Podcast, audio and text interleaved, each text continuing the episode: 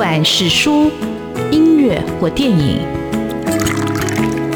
不管是茶、咖啡或酒，也不管是译文的空间或餐饮的场域，文化无所不在。台湾新风景，让我们重新发现生活里的文化。文化就是我们的生活。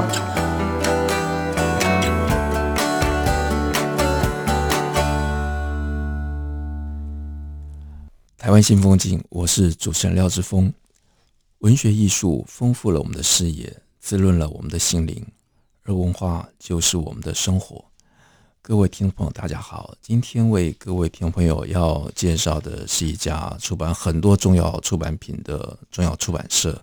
叫蔚蓝文化，那蔚蓝文化是呃近几年来他们的出版品总是出来的时候让别人会眼睛一亮的这种出版社，它的出版品也都很惊人啊。那它其实虽然成立的时间很短，不算长，但其实也累积了不少的作品跟读者。那今天很高兴请到未来文化的总编辑廖志胜来到节目，跟听众朋友来分享。这家出版社的故事，以及他自己的故事，他为什么会走入这一行啊？那我跟志胜认识，其实是在一家书店哦。那待会也也请他聊一聊他这一段的一个心路的一个历程跟转变。呃，志胜好，哎，呃，志峰大哥，各位听众朋友大家好。那志胜很高兴你上我们的节目。那志胜因为刚好也也借这个机会，我想我也很很好奇哦，就是我们见面都是很快的，在书店啊，或者在同业的场合里头。其实我一直不晓得你到底怎么样走入这一行哦。诶，其实我虽然是在做编辑工作，那我们公司也大量的做文学或呃历史的这个主题的书。不过我自己的背景反而是很特别，我是呃念食品，大学是念食品营养，呃是理工背景出身。那呃不过开始做出版工作之前，反而是做了一个蛮长的，我在 NGO 里头做活动计划，做了五年。对，那那个时候，呃，主要的工作就是筹办呃夏令营、冬令营，那为小朋友准备课程。对，那所以那时候，呃，可能自己的好奇心使然啊，那我对于呃各种知识的呃推广啊，或者是各种知识的怎么去重新呃演绎之后，带给小朋友一个哦，原来小孩也可以知道这么复杂，或是大人眼中那么艰涩的材料。那这个工作经验反而是后来我。呃，想下一份工作的时候，想到，哎，那我这个喜欢做这件事情特质，可以去从事什么工作？那自己就发现说，哎，我对书有一个呃莫名的呃喜好，那我喜欢买书，喜欢看书，那对这个产业有兴趣，所以就开始呃试着加入这个产业，这样。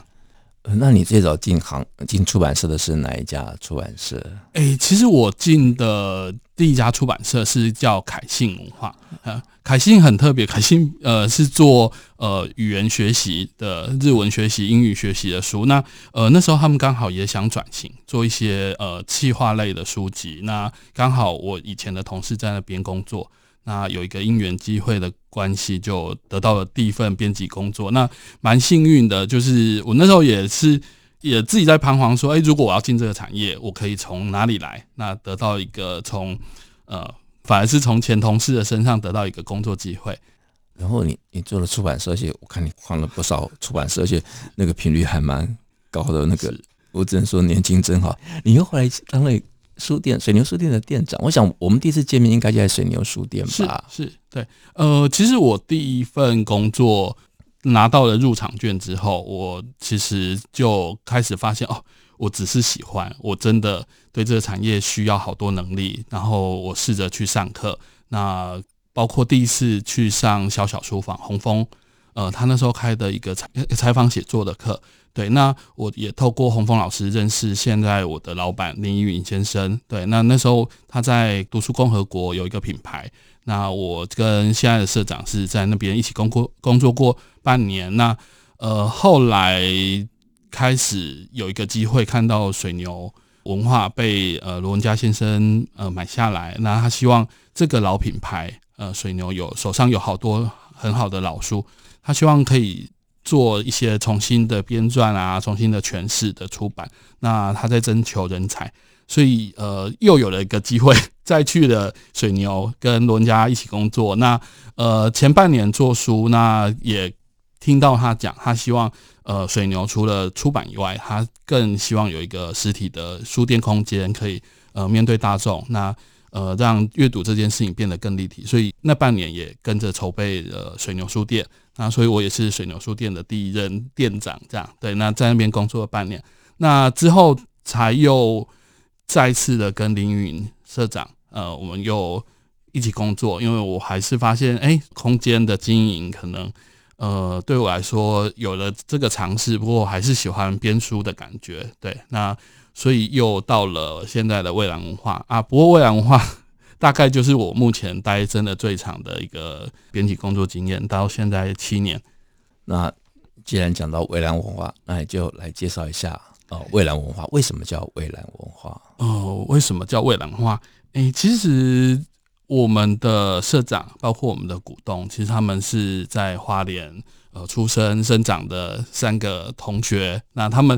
呃，社长其实从呃学校的教职退休之后，他开始接触了出版工作。那呃那时候出版开始，说实在不是一个太好的时代，因为最美好的时代可能已经过了，开始走下坡。可是他呃在退休的状态下再加入这个产业，他就开始想，那如果呃，三个老先生要来做出版社，他们可以做什么？这样，那呃，蔚蓝这个意象就是从花莲看到了蔚蓝的大海、蔚蓝的天空，那他们就发现，哎、其实我们常常都是以西部的观点在看台湾，那东部如果有一家出版社多好，呃，所以那时候开始是命名呃蔚蓝花。呃，可是本来是也有考虑过设点在花莲啊，不过呃，志峰大哥也是同业，就知道其实蛮多业务工作还是真的呃有地区性的限制，所以目前的公司是在台北。对，那我们就有志于在呃出版市场里头找到有没有其他呃大众市场里头还没有被看到的区块，比方说呃日治时期的大众生活，在八年前我们的第一本书。嘿，那那时候历史这件事情可能被视为一个比较呃专业或是一个学校考试才会考到的科目。可是历史里面有没有其实是比较轻松有趣的，比较贴近大众生活的？对，那所以我们的公司的第一本书就从这本书开始。那所以蔚蓝文化的定位就是在于我们希望可以在大众市场里面找到更多元、更有趣的题材，介绍给读者。嗯，呃其实我现在想起来，我最早买的蔚蓝文化的那本书，我们待会再来介绍。但先不要破梗。呃，但是除了大众史学以外，它有哪几个路线是你们现在在着力在经营的？是，呃，所以未来文化从呃大众史学的呃累积开始，然后我们也开始关注到了非虚构。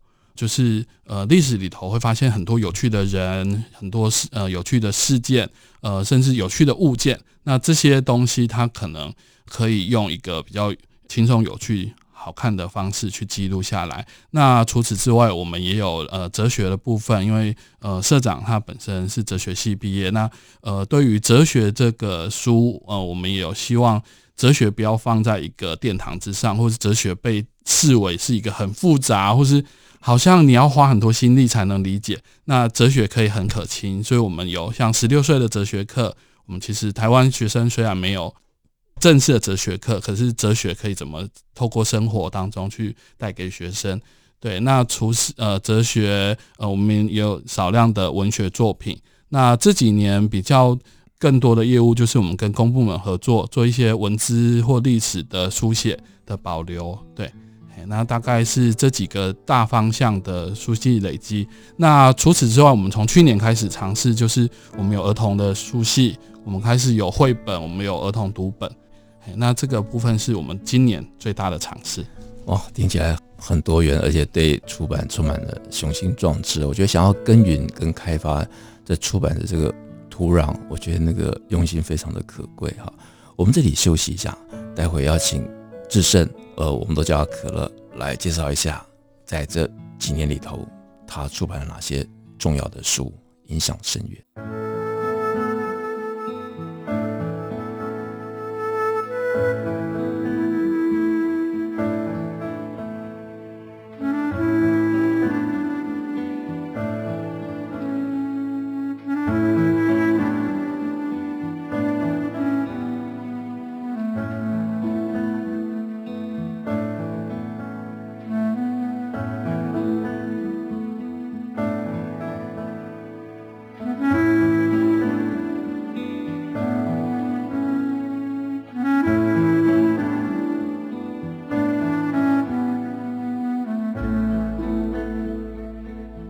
新风景现场为各位听众朋友分享的是未来文化的总编辑廖志胜，那我们都叫他可乐。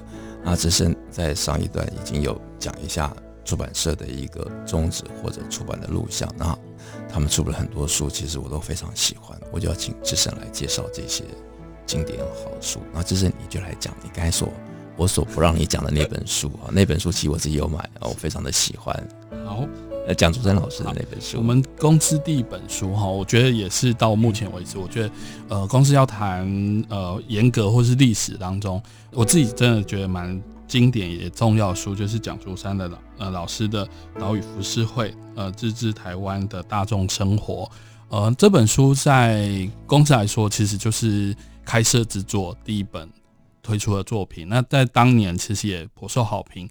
呃，在我开始加入出版产业的时候，呃，我在别的出版社也推过类似这样的书。那时候在面对市场，呃，面对书店通路的呃 PM 啊或采购，他们都会问说：这样的书，历史书，你们是要卖给老先生吗？你们是要卖给研究者吗？呃，历史在当时还被放在一个很小众或是一个很研究、很严肃的类型。那呃，岛屿浮世绘在未来来说之所以重要，就是我们试图把呃历史这件事情放到一个大众的视野。对，那我们可能不了解的那个时代，到底呃为什么有那么多呃，比方说我们现在呃这几年可能就比较不会一直被讲说啊，你皇民化，你很呃就是你亲日啊，或是那些政治符号可能。在很多讨论里头被很激烈的对峙，可是我们就在想说，那那个对峙从哪里来？或许是因为我们不了解彼此生活的样态。我们如果知道了在日本时代生活的人们，他们面对的生活是怎样，那或许我们就可以更能理解，诶，他为什么选择接受皇民？他为什么选择这样子的生活方式？他为什么选择那样的生活方式？对，所以呃，岛屿浮世绘对。公司来说也是一个示范之作。呃，蒋竹山老师是我们长期合作的选书主编，那他想要帮我们引介更多其他的作者，呃，其他的学校的教授或是呃专业老师来写这一类呃供给大众读者的作品。那他后来想一想，就是那不然他自己来示范，嘿，所以他一开始他挑了三十六个主题，包括呃吃茶店啊，包括当时的夜市啊。带大家透过文字回到那个时代，去理解日本的时代，呃，可能不是只有悲情的抗日情怀，可能有一些蛮时尚或是蛮真的很庶民的生活样态。嘿，那所以这是我觉得蔚蓝，如果要谈蔚蓝第一本很重要的书。哦，这本创业书实在太精彩，而且太厉害了。我觉得他就把一个史学的就往大众史学这方向去拓展哦，当然他其实打开的也是读者的一个视野，就对历史。或者对生活文化有了一种更深层的一种观察，那我自己读的过程是读得非常的一个开心啊！就想我突然想到，就是我们过去看讲呃《清明上河图》哈，就可能一幅图画就这样子展开来了哈，它就是用用过去的这种绘画的艺术的手法，但它其实描述的就是生活。是啊，这本书蒋竹山老师这本书，其实我已经很久没看了，但想到的时候就会拿起来翻一下，因为我觉得这个其实。会勾起我们的回忆，那其实对那个生活是有连结的。是是，是。那江老师在这之后没有再写类似的书吗？呃、比较少。有我们他他有别的作品，嗯、比方说他在学校课堂上透过看电影带学生理解历史，是那样的课堂。嗯呃，笔记或者他自己的呃，对于电影的诠释，我们有集结出书。哦、那刚才志峰大家提到很久没看，可以建议大家可以买新版。对，因为我们新版在前两年，因为呃也觉得他走了一段时间，呃，蒋老师有更多题材可以放进来，所以我们新版又放了五篇新的素材进去。好，我一定会去买的哈。那蒋老师那本讲电影的。我也有看到，非常有趣。那除了这些书以外，你们还有一本书我也很喜欢，是就是那个《翻译侦探事务所》。这是一本侦探小说吗？呃，这是一本比侦探小说更悬疑的 的文化研究书啦。我自己比较看待它是研研究。呃，作者是赖慈云老师。那赖老师其实有蛮多好看也重要的译作。我这是一本他的著作哈。那这个书的缘起其实是他从学生时代做班，他就发现，哎，呃，台湾好像在早年很多重要的文学作品，呃，翻译小说，呃，虽然挂不同的译者名字，哎，可是看起来版本怎么都很像。那这个到底是谁的译本？那更进一步去查，甚至是这几个译本上面的译者名字根本不存在，都是假名。那他就发现说，哎，其实是一个呃历史背景，在呃战后国民党执政时代，因为台湾两岸的关系，那很多呃译者呃没有跟着国民政府到台湾来，那可是他的作品被带到台湾了，那台湾长期的使用这些译本。不过，因为政治背景的关系，这些人的名字没有办法在台湾被公开的印在书上，所以我们看到了大量大量的书籍，尤其是经典文学上面的译者都不是真正的名字，甚至有一些译本连译者都没有挂名。嘿，那他就开始研究，呃，包括英文、包括法文、包括日文，呃，各个语系，他开始一本一本的去比对。从台湾的图书馆到上海的图书馆，甚至跑到日本的图书馆去翻出这些书，最早最早的译本到底是哪一本？它真实的译者名字是谁？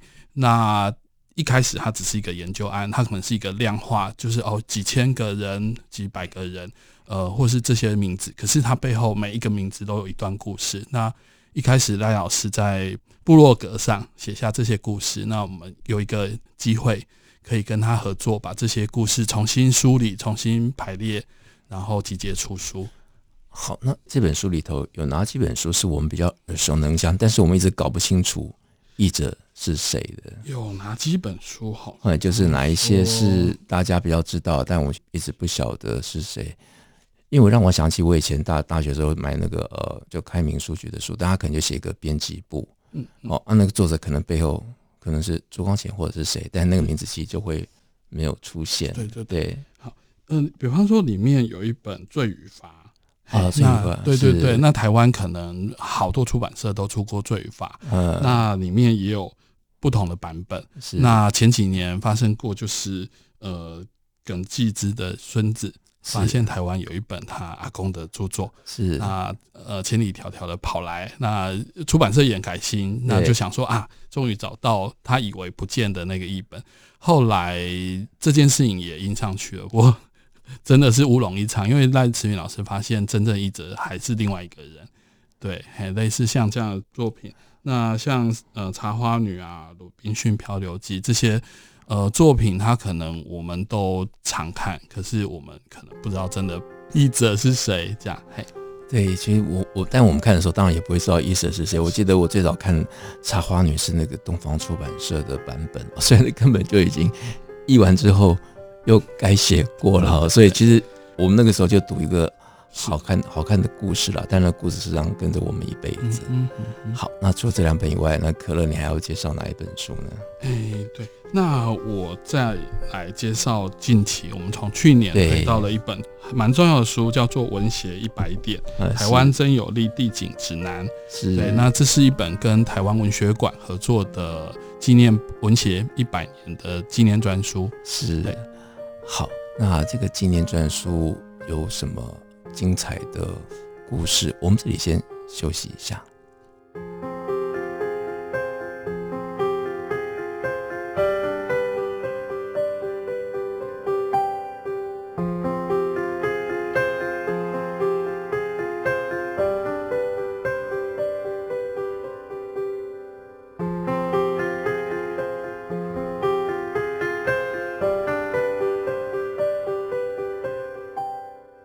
环境风景现场为各位听众朋友邀请到的是蔚蓝文化的总编辑廖志胜，呃，可乐啊，为各位听众朋友分享蔚蓝文化这几年做的很精彩的书籍，而且其实得到很大的、很好的一个回响。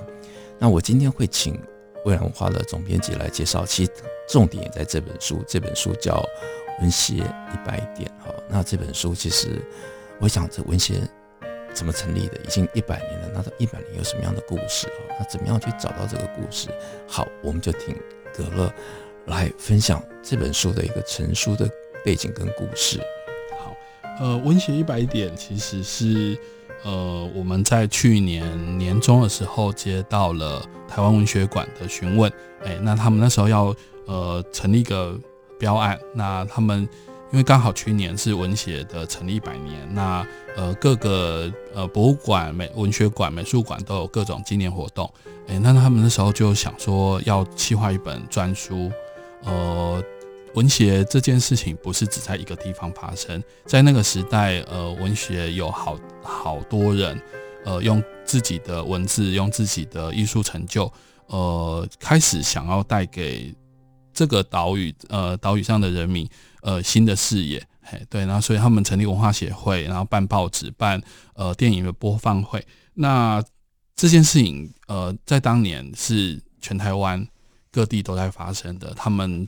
透过呃台北火车，然后从北到南，然后所以我们就发现说，哎，他在各地都有各地的地景，嘿，那我们希望可以来编一本书，然后把这些地景呃一一的介绍给读者朋友。